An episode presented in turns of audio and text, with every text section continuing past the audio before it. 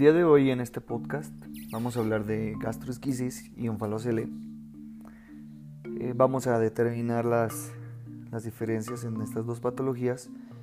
Eh, sabemos que son patologías pediátricas, son patologías eh, que se dan durante el desarrollo eh, pues neonatal y vamos a, a identificar qué onda con estas patologías. La primera que vamos a ver es gastroesquisis. Sabemos que la gastroesquisis es un defecto abdominal que se diferencia del onfalocele porque el cordón umbilical este, es normal y el defecto de la pared es paraumbilical. Eh, ¿qué, nos da a entender esto? Que la pared abdominal es la que va a tener el defecto y no el cordón umbilical como tal. Eh, más adelante vamos a ir tomando poco a poco de qué se trata. Se caracteriza por un orificio este, en músculo, en aponeurosis y, en la piel. Este va a ser aproximadamente de 2 a 4 centímetros de longitud y se sitúa en una mayoría al lado derecho del cordón umbilical. La gastroesquisis es la salida del intestino y algunas vísceras, por lo tanto nunca tiene membrana. El cordón umbilical en posición normal, el intestino eviscerado, es decir, hacia afuera, por así mencionarlo, se encuentra engrosado, inflamado y va a estar cubierto de exudado por la irritación del líquido amniótico. Y en ocasiones va a haber este, zonas de, de infarto. Recordemos que infarto es la muerte celular y va a haber zona que va a empezar con isquemia por la hipoperfusión y esto va a ser este, por la hipoperfusión de oxígeno y esto va a provocar que se necrose. Por lo tanto, se infarte la zona afectada. La gastrosquisis, por lo general, el intestino va a ser corto, que aproximadamente va a ser un promedio de 70 centímetros y va a tener eh, mal rotación. Son raras las malformaciones sistémicas, las malformaciones locales asociadas son entre un 10 y 15%, como por ser la atresia o la estenosis intestinal.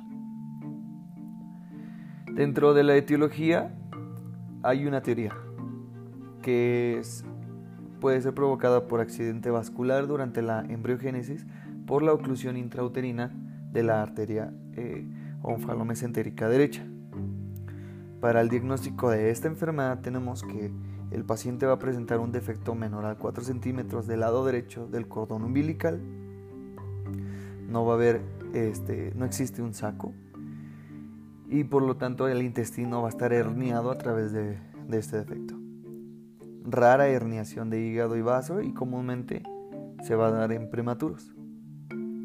Los pacientitos que nacen con esta enfermedad por lo regular vamos a ver que el intestino va a estar de fuera, no va a estar encapsulado porque el que está encapsulado es el onfalocele, porque este sí va a tener membrana, pero estos no van a estar encapsulados. Las vísceras van a, salir por el, por el orificio que va a estar creado por la debilidad de la pared abdominal.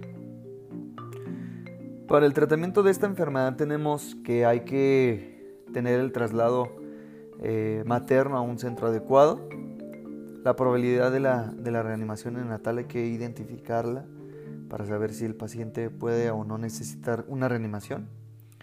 Y tenemos que eh, lo ideal es que el, el, que atienda estas patologías es el cirujano pediatra. Es el que nos va a dar el diagnóstico e inclusive nos va a dar el tratamiento porque casi la gran mayoría de, los, de estos pacientes son eh, con tratamiento quirúrgico. Hay que evitar todo riesgo, eh, hay que tratar de disminuir todos los riesgos, como por ejemplo pues, los riesgos de una infección, eh, alteraciones en los electrolitos, alteraciones metabólicas, porque inclusive esta enfermedad nos puede provocar hipoglicemias y también hay que ver la inestabilidad térmica de la, del, órgano, ya que sabemos que como va a estar en la periferia, puede llegar a perder eh, cierta temperatura el, el, bebé por la inflamación y por lo tanto nos puede dar cierta, cierta fiebre. Entonces pues hay que tratar de evitar que este, este niño tenga esa inestabilidad pues, térmica. También tenemos que inmediatamente este niño va a pasar a incubadora y hay que cubrir el defecto con bolsas ya sean de polietileno y si no es posible pues el cierre primario. En caso de que no haya el cierre primario, sin, o sea, ¿a qué vamos con eso? Que el, lo primordial o lo ideal sea el cierre primario de la herida. Ya sabemos que, como les comento, que el tratamiento es 100% quirúrgico, por lo tanto, pues el cierre primario a primera, a primera instancia sea lo, adecuado. Si esto no funciona, entonces sí hay que cubrirlo con una bolsa de polietileno para evitar todo tipo de, de, de defectos, como ya habíamos mencionado, infecciones, por ejemplo. También vamos a utilizar catéter venoso central. Eh, vamos a administrar antibióticos y líquidos parenterales. También vamos a, hacer enemas evacuantes, es decir, como este niño va, a tener todo eh, el intestino eviscerado, es decir, de fuera, entonces va a tener problemas, obviamente, para poder evacuar. Por lo tanto, pues hay que ayudar al pequeñito a poder tener este, esas evacuaciones, provocándole las enemas y ayudarle también a, este proceso de evacuación. También vamos a hacer la colocación de, silo, que el silo es una, bolsa que va a recubrir totalmente al, al intestino y esto pues también lo podemos hacer con diferentes este, materiales. Lo podemos hacer con Silastic, lo podemos hacer con Goretex, con, con lo, lo, podemos también hacer con bolsas de transfusión, eh, con bolsas de, solución intravenosa e inclusive con bolsas prefabricadas. Eh, también se ha habido casos en los que se puede hacer con, con condones, con preservativos, porque este es elástico y nos permite recubrir toda la, toda la víscera como tal. Y el chiste de esto es conservar totalmente eh, toda la, la, vitalidad del órgano. Hay que conservar el cordón umbilical porque ya sabemos que este es para umbilical, por lo tanto va a estar lateral al cordón umbilical y hay que tener mucho cuidado con el cordón umbilical. Para, el tratamiento postoperatorio, bueno, ya una vez que el, el el paciente ha sido operado, a este paciente hay que llevarlo a, la unidad de cuidados intensivos neonatales para su cuidado. Hay que darle la ventilación asistida. Por lo tanto, hay que también tenerlo en ayuno hasta aproximadamente unos 15 días. Hay que darle nutrición parenteral total. Y por lo tanto, también hay que darle soluciones para la reposición o las pérdidas de uno a uno, ya sea con Harman. Eh, ya sabemos que podemos tener las, las, alteraciones hidroelectrolíticas, por lo tanto, pues evitar la deshidratación. También hay que administrarle los, los analgésicos y los relajantes, porque pues obviamente este niño va a tener cierto, cierto, cierta cantidad de dolor y eso es lo que hay que evitar. También vamos a darle la administración de antibiótico ya también en cuidados intensivos ahí se le va a dar su, administración de antibióticos. Todo esto se va a hacer en, técnica estéril y hay que vigilar los datos de compresión de la vena cava inferior porque pues, sabemos que es una víscera mal formada, bueno, como tal la víscera no, pero la pared abdominal está débil, por lo tanto va a estar eviscerado y al momento de, de, la, de la cirugía, como hay que reacomodarle estas vísceras, podemos llegar a, tener la, la, fatal, el fatal error de, comprimir la, vena cava inferior y, por lo tanto pues ya sabemos, evitamos el retorno venoso y por lo tanto pues aumentan las resistencias vasculares. También tenemos la, vigilar, la vigilancia de la presión intraabdominal, esto con la disminución de, del mismo, este, de la misma circulación para, que, para evitar también altos flujos, eh, altos flujos y evitar también altos niveles de la, de la presión intraabdominal. Eh, y hay que disminuir este, la, hay que, hay que también cuidar, sobre todo, perdón, la disminución en la perfusión de las extremidades inferiores, porque sabemos que una de las arterias importantes que irrigan al intestino también va a irrigar aparte de las extremidades inferiores. ¿Cuáles son las complicaciones? Bueno, pues dentro de las complicaciones vamos a dividirlas en dos, en inmediatas y inmediatas. Las complicaciones inmediatas son aquellas complicaciones que se dan a primera instancia, en, en horas o inclusive en días, y que estas complicaciones pueden ser, por ejemplo, una insuficiencia respiratoria, podemos tener enterocolitis necrosante, es decir, que la, hipoperfusión de oxígeno de este órgano se desvitalice y por lo tanto nos provoque la, necrosis del tejido, que ya lo vimos anteriormente en el, que el evitar el infarto. Vamos a, tener que, puede tener oliguria insuficiencia renal, este paciente puede llegar a insuficiencia renal, puede tener síndrome de vena cava inferior y sepsis y por lo tanto llegar a muerte. Y las complicaciones inmediatas, eh, perdón, mediatas son aquellas eh, que pueden tardar poco más después de 24 horas o inclusive ya este, después de días. Eh, ahorita desconozco el dato, no recuerdo el dato de cuánto puede perdurar o cuánto es la diferencia entre estas dos. Pero dentro de las complicaciones mediatas tenemos que puede haber un reflujo gastroesofágico por la misma complicación de la enfermedad de la patología, trastorno de motilidad intestinal, como las disminuciones en la, en, el, en la motilidad.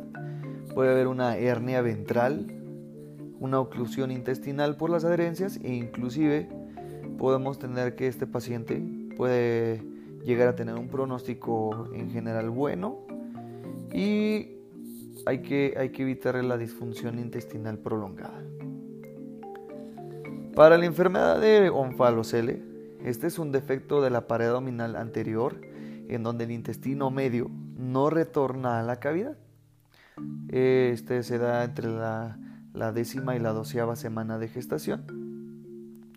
Sabemos que puede haber contenido intestinal que está cubierto por el peritoneo y la membrana amniótica. Ya sabemos que este va a ser pues ya membranal a comparación de la gastroesquisis, que la gastroesquisis pues, no, no va a estar cubierto por nada, sino simplemente va a estar eviscerada el órgano totalmente. Y aquí no, aquí va a estar cubierto. Aquí vamos a ver como si fuera como si un globo cubriera a, las vísceras.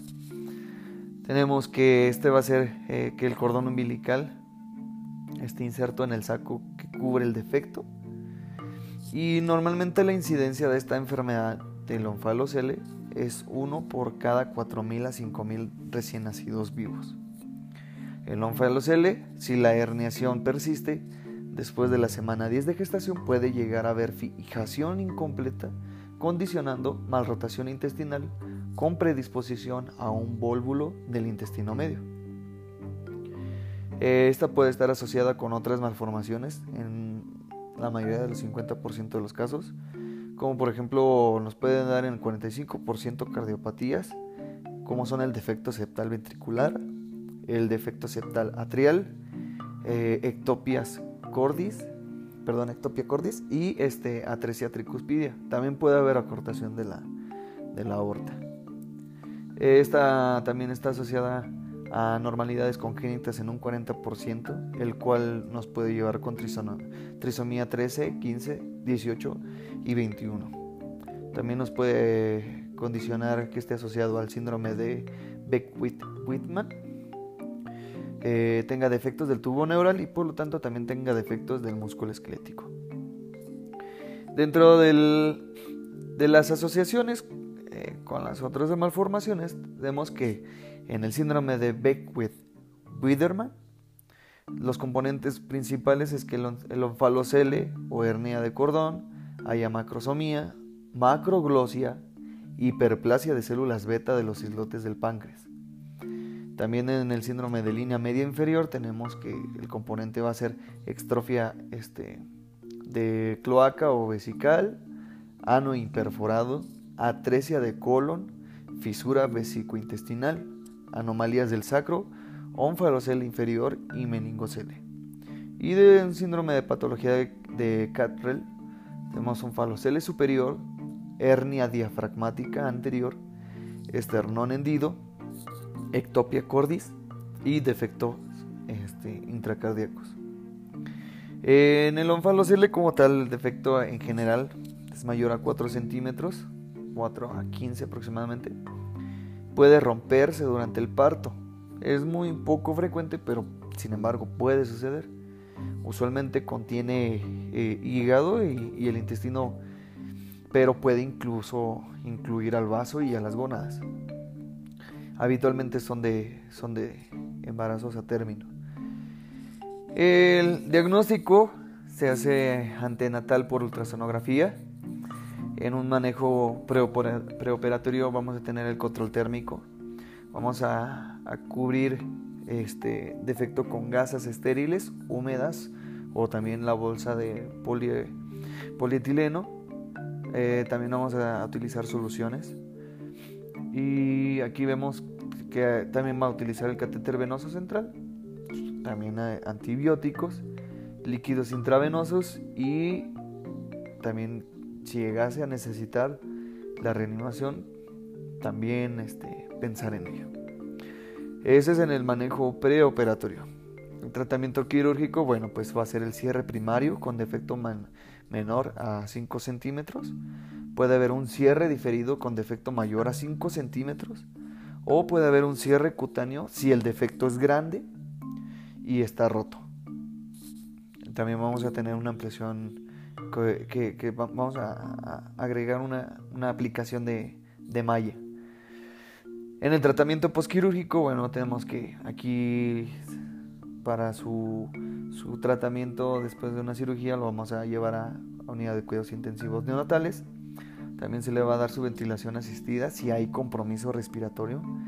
Eh, si no, no lo necesita, el, totalmente el uso del ventilador va a ser innecesario. Tenemos que este niño hay que tener el ayuno por más de 15 días, que es también lo habitual. Tenemos la nutrición parenteral total, también hay que dar soluciones, hay que darle soluciones. Y la reposición de, líquidos con Harman de uno a uno. Hay que darle, hay que administrar analgésico y relajante, pues, porque también este paciente va a tener muchísimos dolores. Y el tratamiento postquirúrgico también eh, nos va a agregar el mantener antibióticos. Eh, hay que tener una técnica estéril y por lo tanto también hay que tener eh, mantener el, sujeto la, la, incubadora. Hay que cuidar por datos de compresión de vena cava inferior también en este caso. Ya sabemos que es un retroceso de la víscera también. Y vigilar la presión intraabdominal, vigilar gasto urinario y datos de alteración abdominal, como puede ser la distensión circular, eh, colateral y este eritema en la herida. Eh, en, estos, en estas enfermedades son, son enfermedades que son parecidas pero no iguales. Ya sabemos que dentro de la diferencia es que una es la debilidad abdominal, de la pared abdominal, y del otro es la como tal la, la, evisceración encapsulada este, del órgano, es decir, el intestino. Espero que les haya gustado este, este tema. Es bueno identificarlos ya que son poco comunes, sin embargo suceden. Y sobre todo, saber qué hacer o cómo actuar en casos de presentar un, un caso de estos. Bueno, eh, me despido.